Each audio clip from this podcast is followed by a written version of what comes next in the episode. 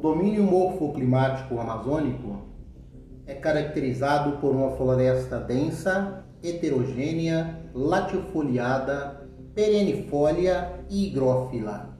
É uma vegetação que se desenvolve em áreas úmidas, mas que não sejam permanentemente alagadas.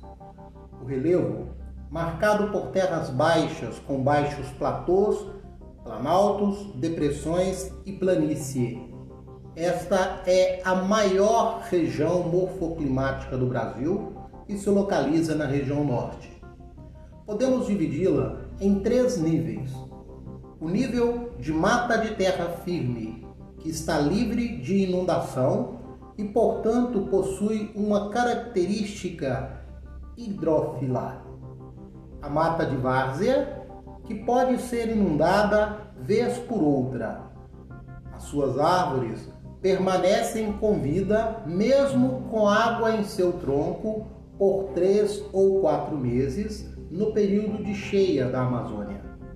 E por fim a mata de Igapó, que se desenvolve em uma área constantemente alagada. Cada uma dessas áreas com a sua vegetação e com suas espécies características. Na mata de terra firme, encontramos a sapucaia, a castanheira, o cedro, o mogno e o guaraná. Na várzea, a seringueira, o jatobá, a maçaranduba. E na mata de Igapó, constantemente alagada com a característica hidrófila, encontramos a vitória régia, que é característica dessa região do Brasil. O clima é o clima equatorial, com chuvas abundantes o ano inteiro, sempre próximas ou mais elevadas do que 2.500 milímetros ao ano e com temperaturas sempre elevadas. Nesse tipo climático, nós não temos uma estação seca e também não temos queda de temperatura, a não ser quando o fenômeno da friagem atinge a região.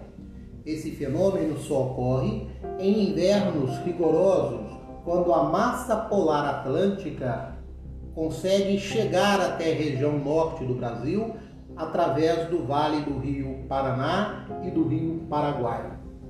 O solo, ao contrário do que sugere a floresta exuberante, é um solo pobre, o que mantém a floresta viva e com árvores tão altas é a serrapilheira, a matéria que apodrece no solo e que é resultado da deposição de folhas, de cascas de árvores, de galhos, de pequenos animais que morrem, entram em processo de putrefação no solo, se transformam em humus e acabam por dar energia ao crescimento da floresta.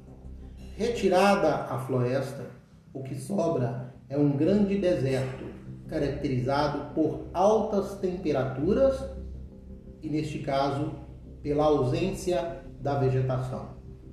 É extremamente importante que a gente preserve a floresta amazônica, tanto a Amazônia legal, que se encontra em solo brasileiro, quanto a Amazônia como um todo, que se estende para os países vizinhos, como o Peru, o Suriname, a Venezuela, a Bolívia, a Colômbia, o Equador, a Guiana e a Guiana Francesa.